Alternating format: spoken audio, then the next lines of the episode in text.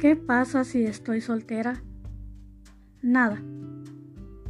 Estar soltera es perfectamente normal y es una oportunidad para, primera, ponerte metas y aclarar tus prioridades. Segunda, descubrir qué quieres y cómo lo quieres antes de elegir emparejarte o no. Tercera, conocerte a ti misma con lupa, con lujo de detalles.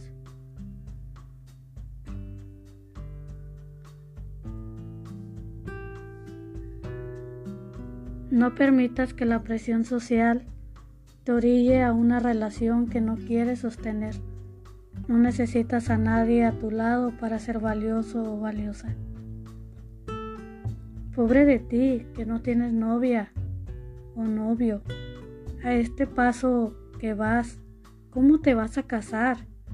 ¿Con quién haces planes los fines de semana si no tienes pareja? Seguro te sientes súper solo o sola por no tener pareja. Deberías sentar cabeza ya y casarte.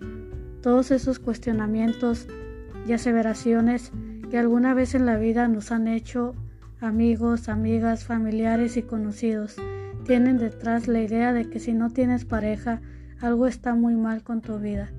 Pero si algo me ha quedado claro a través de los años es que estar soltero o soltera no es sinónimo de fracaso.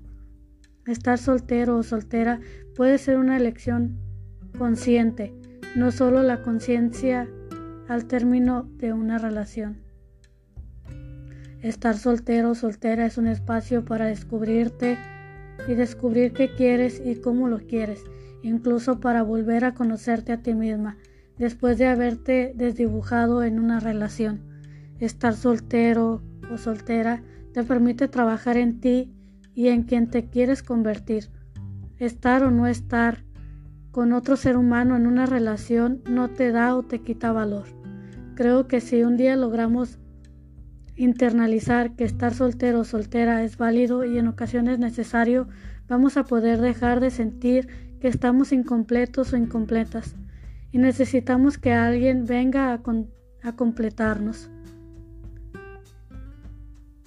Emparejarte en una elección, no en una necesidad. Recuerda eso.